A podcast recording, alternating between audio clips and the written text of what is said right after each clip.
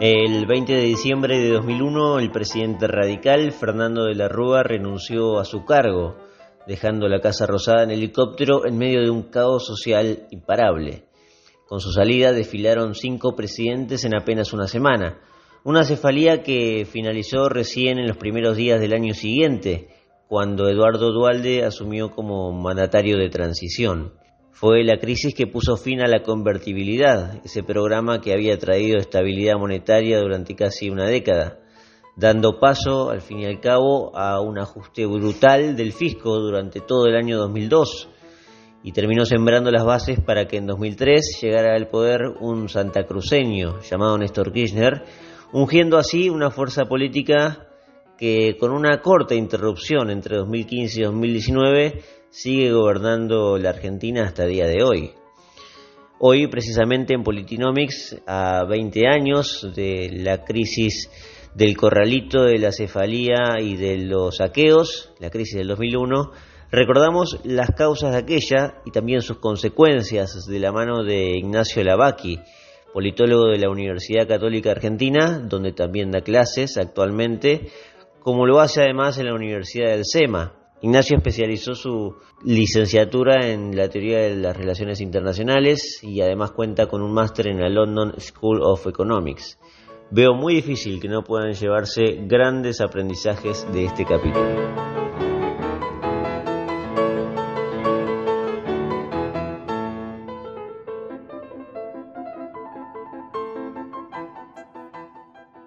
Ignacio, ¿cómo podemos introducirnos al hecho que ya va a cumplir eh, ya en poco tiempo, en un par de días, 20 años en Argentina, la crisis del 2001? Digo para ir encontrando las causas para explicar cómo llegamos a eso, ¿no? Yo creo que las causas del 2001 tienen que ver, por un lado, con eh, la rigidez que imponía el esquema de la convertibilidad y, por otro lado, con la debilidad política que tuvo eh, la alianza, sobre todo a partir de la renuncia del vicepresidente Álvarez en octubre de 2000, ¿no? lo cual marcó mucha fragilidad en la coalición. Ese sería, digamos, un inicio. El, podemos ponerlo en fecha cronológicamente, octubre del 2000. De ahí hay un largo camino, porque, bueno, todo viene en la preparación 2001 lo que a mí me, llama la atención es que siempre se deja un poco detrás la elección de octubre, ¿no? Parece una elección olvidada de octubre de 2001, donde el radicalismo y el oficialismo le va muy mal, pero vos marcás que, es el primer, eh, la primera disrupción, ¿no? La renuncia de Checho Álvarez, y, y sí, no encuentran un reemplazo tampoco, ¿no? No, bueno, no, no se puede reemplazar al vicepresidente.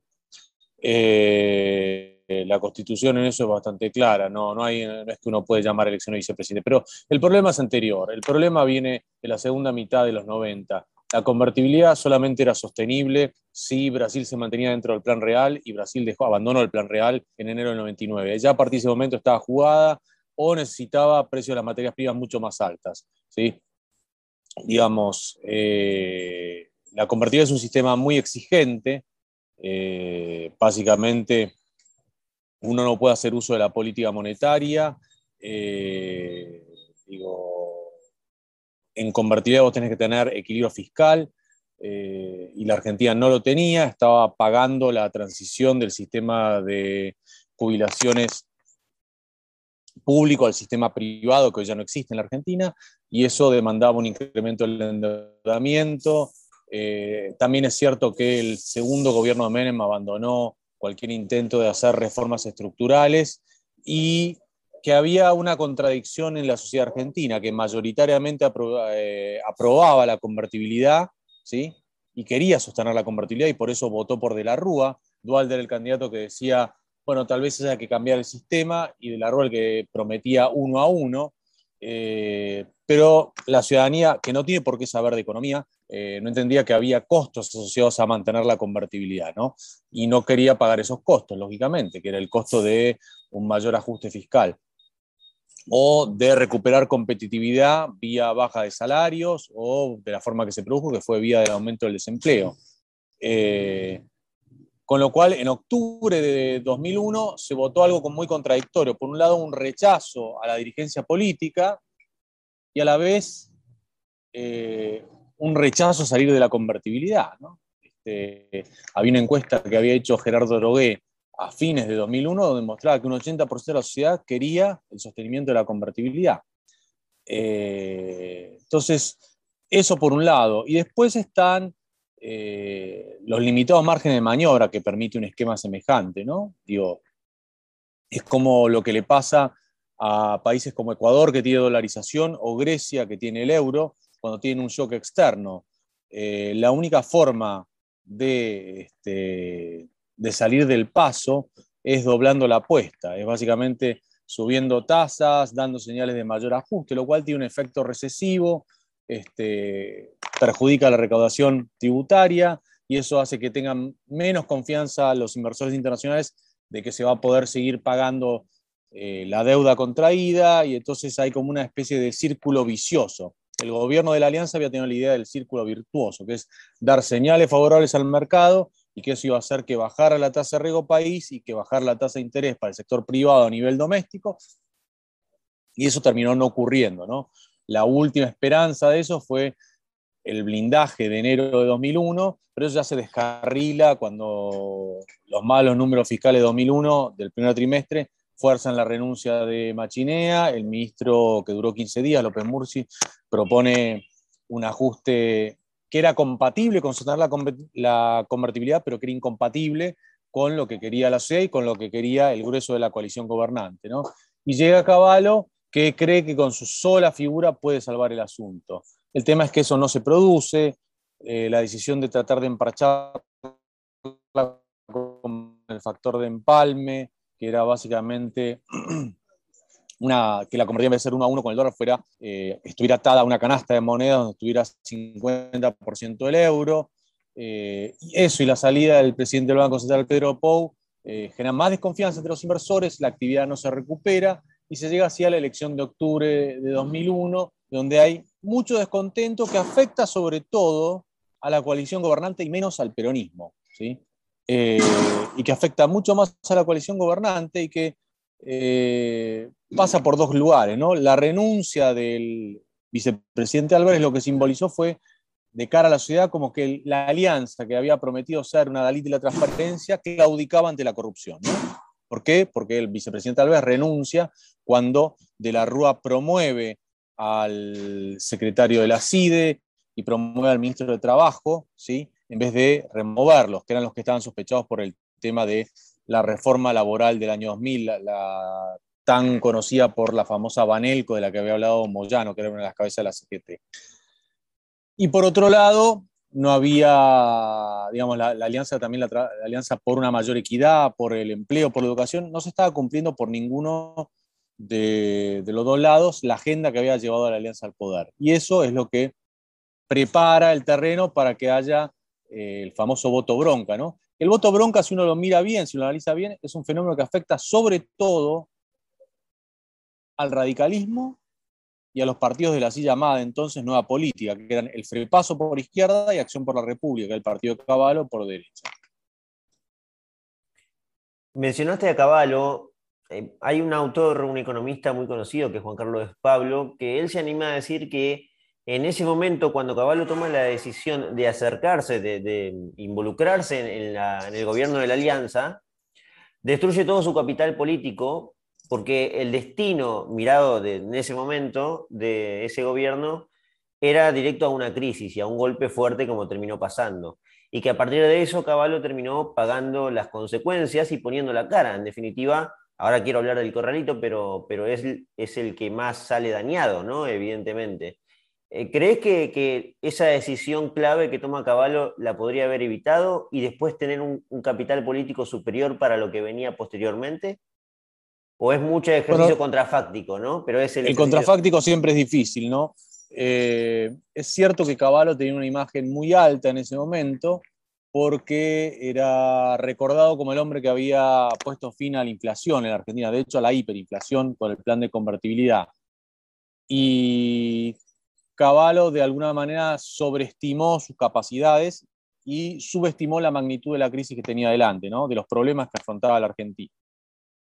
O sea, él pensó que era un mero tema de confianza y subestimó el hecho de los condicionantes políticos. ¿no? Cuando Caballo fue ministro de Menem, tuvo el pleno respaldo del gobierno de Menem, que tenía mayoría en ambas cámaras.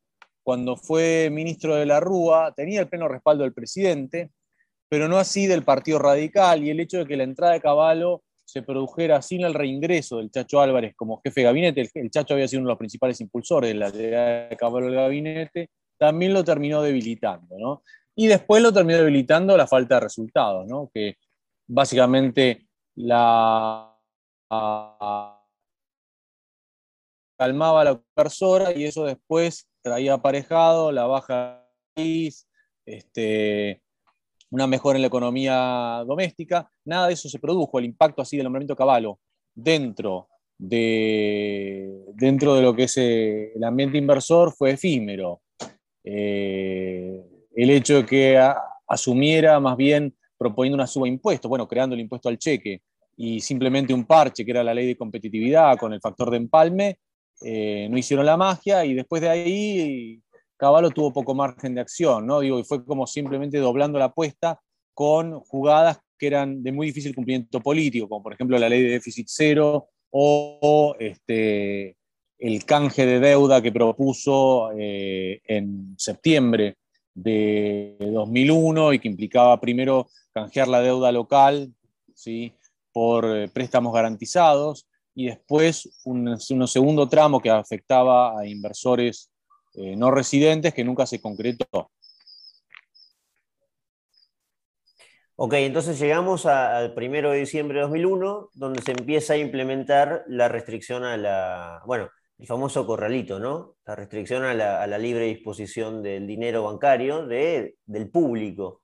Ahí es cuando, digamos, eh, llega el, caos social, ¿no? Evidentemente. Bueno, el tema es así. En, un esquema de convertibilidad, como un esquema de dolarización o bajo el sistema del euro, los bancos centrales tienen poco margen para prestar asistencia de liquidez. Digo, el Banco Central Europeo puede dar eh, asistencia de liquidez, pero no el Banco de Grecia, no el Banco de España, ¿no? O sea, había bancos que estaban teniendo fuertes retiros de depósitos, que eran depósitos en pesos, pero que uno los podía convertir a dólares básicamente con un clic en la computadora o simplemente en el momento que iba al cajero a retirarlos.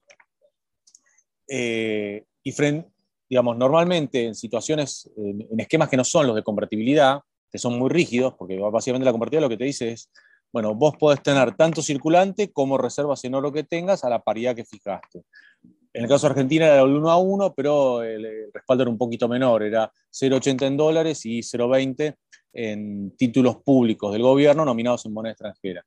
Eh, hay una función del Banco Central que queda anulada en esquemas de convertibilidad, que es ser el prestamista de última instancia. O sea, si de pronto un banco tiene un problema de liquidez. Esto es que todos sus depositantes van ese mismo día a sacar la plata, ningún banco puede afrontar eso.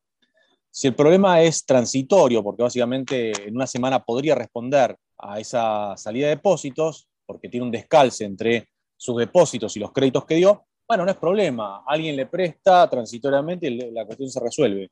En última instancia, quien presta es el Banco Central. Ahora, en un esquema de convertibilidad, como el Banco Central no puede emitir monedas sin respaldo, no puede dar este, el temor era que el problema de liquidez de una, de una entidad o de un grupo de entidades, que eran las entidades de propiedad nacional, se convertía en un problema sistémico y ya no de liquidez, sino de solvencia. Entonces, la medida que adopta el gobierno es restringir este, los retiros a 250 pesos o dólares por semana, ¿sí? y permitir todo tipo de operaciones, pero bancarizadas. Ahora, ¿cuál es el problema con esto? El problema es que en la Argentina, en ese momento y ahora también, había entre un 30 y un 40% de la economía que estaba en negro, ¿no? Y entonces, ¿qué pasa? La economía en negro funciona en base a dinero papel, no en base a tarjeta de débito. Hay que acordarse que la tarjeta de débito no estaba instalada, básicamente, que hubo que salir a instalar el postnet en ese mismo momento, ¿no?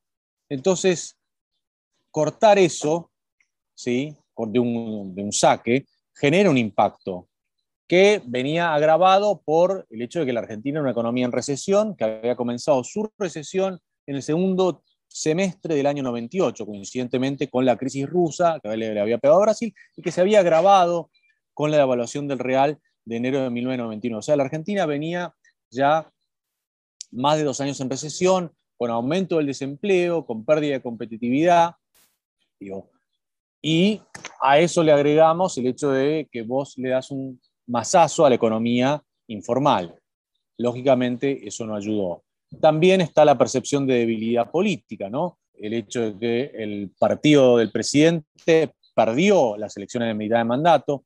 No solamente eso, sino que el propio partido del presidente en algunos distritos lleva un mensaje contrario al presidente, como es el caso de la provincia de Buenos Aires, donde Alfonsín encabezaba la boleta de la alianza, o el caso de la ciudad de Buenos Aires, donde estaba Rodolfo Terraño, que había, durante mucho tiempo había estado a favor de salir de la convertibilidad. ¿no? Y agrego un tercer factor, la debilidad política de saber que está el peronismo como mayoría en ambas cámaras y que le controla la línea de sucesión, porque el peronismo designa a Eduardo Camaño para presidir la Cámara de Diputados y a Ramón Puerta para presidir el Senado. ¿sí? Con lo cual, el vicepresidente, si de la Rúa se iba de viaje, ¿quién iba a quedar a cargo de la situación? Ramón Puerta, peronista misionero. Ahora, el golpe de gracia no es el corralito, fue la decisión del Fondo Monetario de suspender la revisión del programa que tenía la Argentina, porque la Argentina no había aprobado aún el presupuesto para el año 2002 eso implicaba que se cortaban los desembolsos del Fondo Monetario. En el Fondo Monetario ya había bastante eh, enojo con Caballo por la forma en que les había arrancado de alguna manera eh, una última de la ayuda en agosto-septiembre, previo al 11 de septiembre de 2001, y cómo este, no los había consultado para la decisión de tomar, de adoptar el corralito, y el hecho de que no estuviera el presupuesto aprobado llevó a que el fondo dijera, bueno, ya está, hasta acá llegamos. O sea, el fondo empieza a entender que la Argentina no tiene una salida económica viable si no es abandonando la convertibilidad y si no es reestructurando la, deuda del sector público. Y eso básicamente sería la suerte, ¿no? Ahí ya estaba instalado un debate sobre la convertibilidad y sobre la salida. Había un paper del economista venezolano Ricardo Hausman con el chileno Andrés Velasco diciendo que la Argentina tenía que salir de la convertibilidad, especificando depósitos y deudas todo uno a uno, algo que después fue adoptado por el gobierno de Dualde con algunas variantes. Eh, y había algunos grupos locales, este, empresarios, interesados en la salida de la convertibilidad por dos motivos. Uno, para ganar competitividad, el uno a uno era un, un tipo de cambio apreciado, ¿sí? que los afectaba en tanto si competían contra importaciones como si exportaban. Y la otra, tenías grupos locales que estaban endeudados en divisas con el sistema financiero local y con el exterior, pero sobre todo los que querían una salida de la convertibilidad, los que estaban endeudados en, dólares con el sistema financiero local y entonces apoyaban esta idea de Velasco y de Hausmann, ¿no? de, que era un paper simplemente. Yo diría que lo del FMI y como dato anterior, tiene que ver mucho con la postura del FMI, es que cuando asume de la Rúa se da un recambio en las autoridades en Estados Unidos, que implica la llegada de Bush al poder y Bush tenía un paradigma de resolución de crisis financieras muy diferente al de Clinton.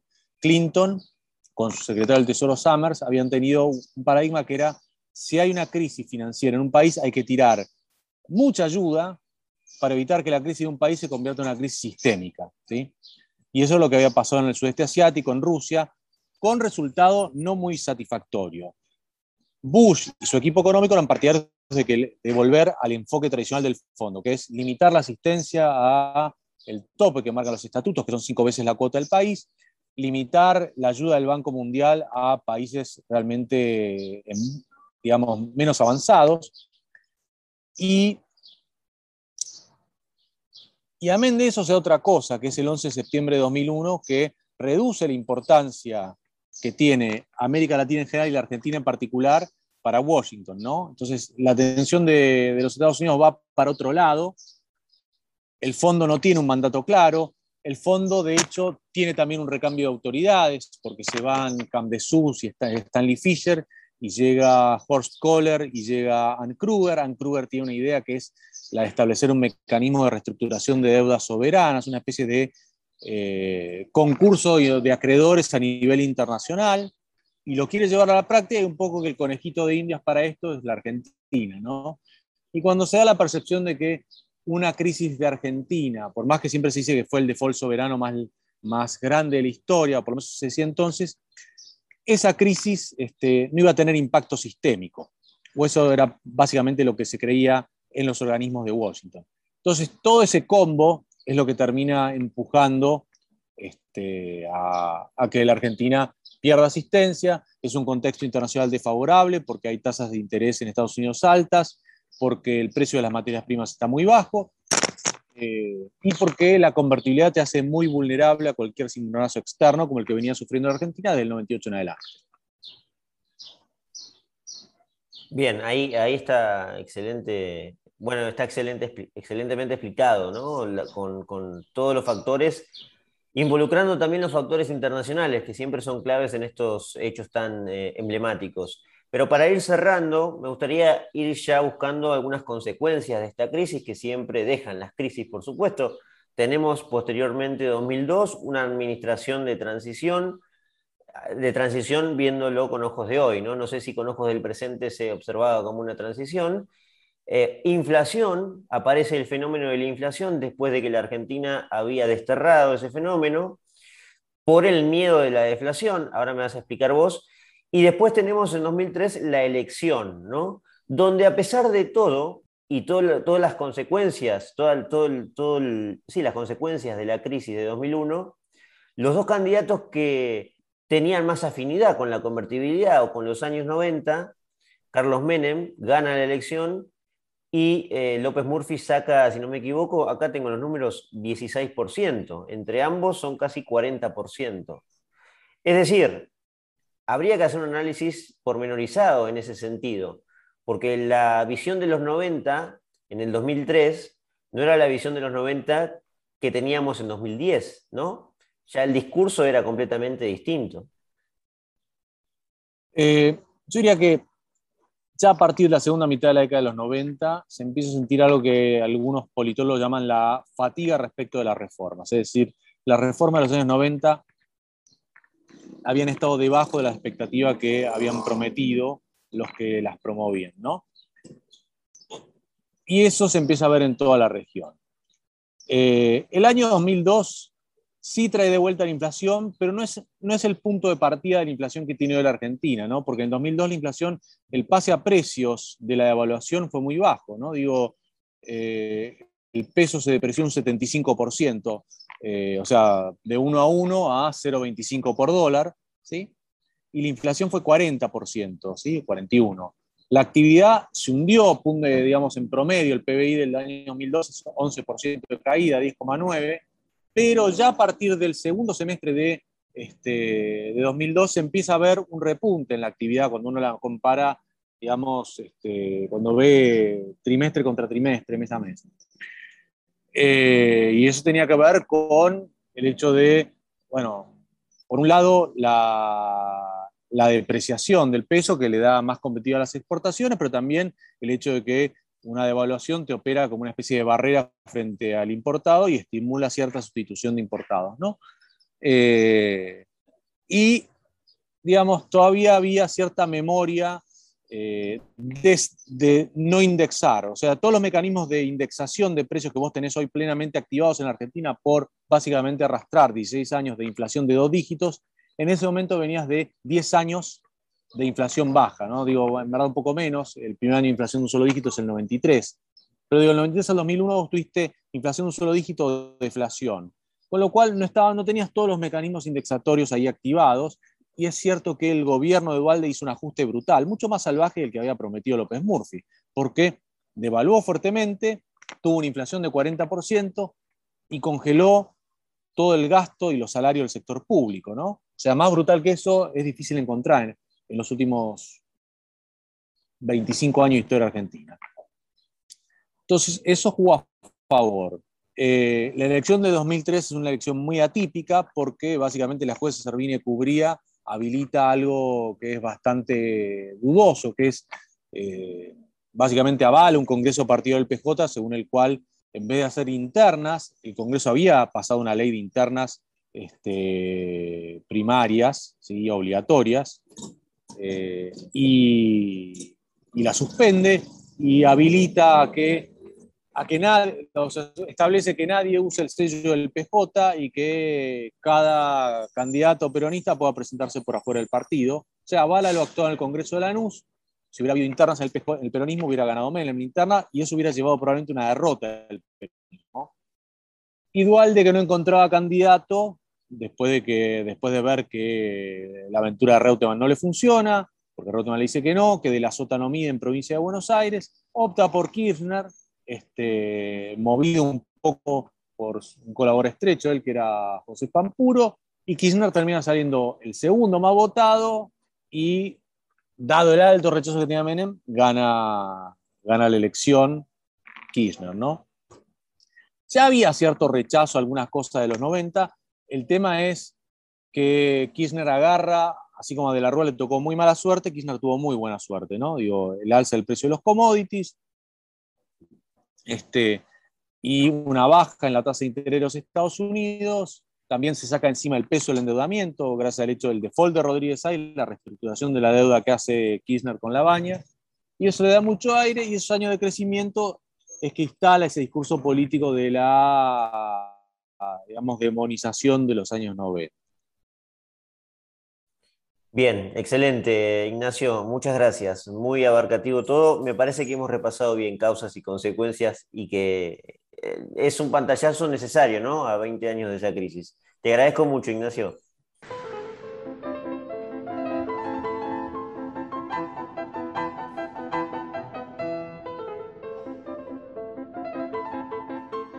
Una mirada tan clara del panorama exterior enriquece aún más el análisis, sin caer además en politizaciones absurdas tan frecuentes en nuestro tiempo y teniendo en cuenta que, bueno, sigue siendo un hecho tan fresco, tan fresco como utilizado por frentes políticos, creo que un repaso académico y profesional como lo hizo la es algo más que rescatable.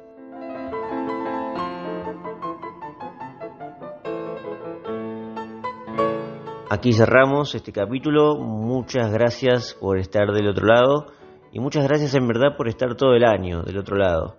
A los que escucharon algún capítulo y se engancharon con el resto o simplemente sintonizaron apenas un par de episodios, también gracias.